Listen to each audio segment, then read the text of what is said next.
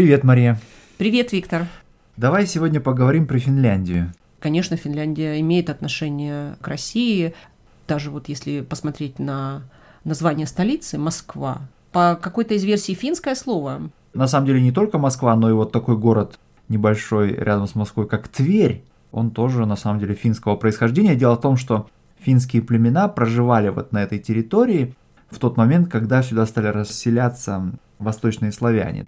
И вот это финское присутствие, оно сохранилось в гидронимах. Река была Москва, да. и, соответственно, от реки происходит название города, а название реки – это финское mm. название. Ну вот смотри, есть же еще такой вопрос между Финляндией и Россией. Это mm-hmm. то, что сама Финляндия входила в свое время в состав Российской империи. Да. Ну а перед этим, правда, она была в Швеции. Да, то есть она была изначально частью шведского королевства, да, и между Швецией и Россией была целая серия войн. Ну, в частности, Петр I, он боролся со Швецией для того, чтобы обеспечить России выход к Балтийскому морю. Швеция это была державой, которая контролировала практически все Балтийское море в Да, дело в том, что веке. вот фактически Балтийское море это было внутреннее море да. Швеции. И у Петра I, да, был с Карлом XII, да. Была эта война очень длительная, 21 год, она да. называется Северная, да. ну, и, в России. И, собственно, в контексте этой войны на тех землях, которые отвоевали от Швеции, был основан Санкт-Петербург. Ну а в состав Российской империи Финляндия вошла столетия спустя, в начале 19 века. Смотри, ну я понимаю так, что в каком-то смысле можно сказать, что это был договор между Наполеоном mm-hmm. и Александром Первым о разделе влияния. Да, сфер влияния, да. Ну и произошла вот очередная, уже последняя русско-шведская война, в ходе которой Россия завоевала Финляндию. И, что интересно, в момент этой аннексии или этого присоединения в Финляндии была введена конституционная форма правления. Да, так называемая колония, угу. да, у нее был конституционный строй. Да, в самой России в сам... такого не было. Да, получалось, что в Финляндии император российский угу. это конституционный монарх. Да, то есть потому что есть парламент. С Финляндией очень интересно. Она действительно была таким необычным регионом угу. в Российской империи финский язык радикально отличается от русского, угу. и присутствие российского государства там было очень сильно затруднено. И, в общем, полиция у них была местная. Да, но ты знаешь, вот в XIX веке при Николае Первом кто-то из российских чиновников, видимо, порекомендовал как-то немножко сократить эту финскую автономию, на что Николай I ответил, что из всех провинций его империи Финляндия никогда не создавала ему проблем за все его правление. Но, конечно, я согласен с тем, что позже, в начале 20 века, ну, начинается такая русификация, или, по крайней мере, попытки как-то интегрировать Финляндию. Финляндию российские императоры оставляли в покое. Mm-hmm. Это был заповедный уголок да. в каком-то смысле. И знаешь, мне в связи с этим вспоминается то, что, ну, например, либералы, mm-hmm. когда им нужно было провести какое-нибудь секретное совещание, что-нибудь подальше от полиции, от секретной полиции Российской империи, то они это делали в Выборге. Это ближайший mm-hmm. город к Санкт-Петербургу, там было очень много дач, куда вот там видные деятели ездили на дачу да. отдыхать.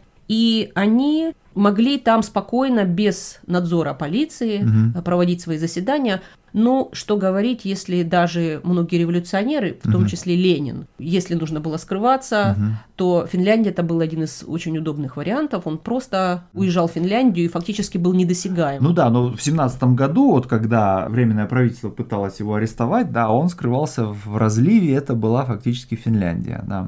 Теперь, как Финляндия попала в Российскую империю, понятно. А вот как она вышла оттуда, mm-hmm. это тоже интересная история. Дело в том, что поскольку у финнов был развит парламент, и вообще вот парламентские процедуры на полном ходу, вот в других каких-то регионах эти парламентские процедуры создавались прямо на месте в 1917 году. А у финнов этот парламент был, и вот когда российский император Николай II отрекся от престола, ну, mm-hmm. в результате да. революции, то финны воспользовались этим моментом, и парламент работал очень угу. интенсивно. Они принимали всевозможные законы, и, соблюдая процедуру, они таким образом вышли из состава Российской империи, поскольку связаны-то они были с Российской империей договором с императором. Ну да, только так называемая личная уния, да, то есть Финляндия не была частью российского государства, но тем не менее российский монарх был... Монархом Финляндии, да. Тут как бы Россия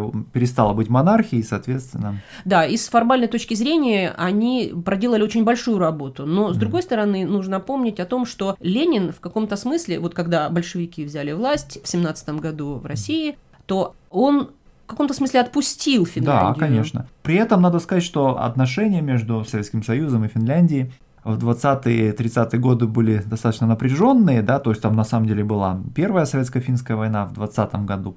Вот. Ну а с другой стороны, конечно, всем известна так называемая зимняя война 39-40 годов между Советским Союзом и Финляндией. Финляндия очень серьезно сопротивлялась. Дело в том, что помог ей в этом замечательный деятель генерал Маннергейм. Да, они построили линию Маннергейма, они построили линию серьезных очень укреплений. Строили mm-hmm. они очень долго, в течение ну, 20 лет, буквально вот с того момента, как они вышли mm-hmm. из состава Российской империи. Вот все это время, до 1939 года, они строили совершенно сумасшедшую mm-hmm. линию укреплений. Да, сам генерал Маннергейм был-то на самом деле царским генералом. То есть он служил в российской армии до 17 до 17 года. года, да, используя свой профессиональный опыт, он поставил это своей целью политической, смог убедить руководство, выделены были деньги. В итоге, конечно, несмотря на большие потери, Красная Армия таки пробила эту линию, но тем не менее Финляндии удалось сохранить свою независимость, хотя и она потеряла какую-то территорию. Да, но вот эта линия Маннергейма, она очень сильно вымотала да, mm-hmm. советскую армию, и потери очень были тоже большие. Тем не менее, потратив столько много усилий, mm-hmm. ну, чего Советский Союз добился, это отвоевал некую такую полоску земли. Это для них тоже было приобретение важное, поскольку Ленинград в то время, ну, mm-hmm. бывший Санкт-Петербург, фактически был, был совсем на границе. Был да. совсем на границе, да. А так они эту границу чуть-чуть отодвинули. Отодвинули, да. Что интересно, уже после Второй мировой войны, когда Советский Союз был, можно сказать, во всеоружии, тем не менее Финляндию он снова не поглотил, да, ну, видимо, потому что финнам удалось убедить советское руководство, что значит, со стороны Финляндии Советскому Союзу больше ничего не угрожает, и вот да, финны приняли вот эту позицию дружественного нейтралитета по отношению mm-hmm. к Советскому Союзу. Они смогли наладить отношения с соседом, они mm-hmm. понимали необходимость ладить с этим соседом и получили вот возможность быть самостоятельными. Да, невольно думаешь, как было бы хорошо, если бы вокруг всех границ России были одни Финляндии. Я думаю, что это было бы невозможно, а кроме того, это было бы нехорошо, поскольку, ну, не может быть, чтобы все были одинаковые. Да, ну ладно, давайте будем разными. Ну, пока. Пока.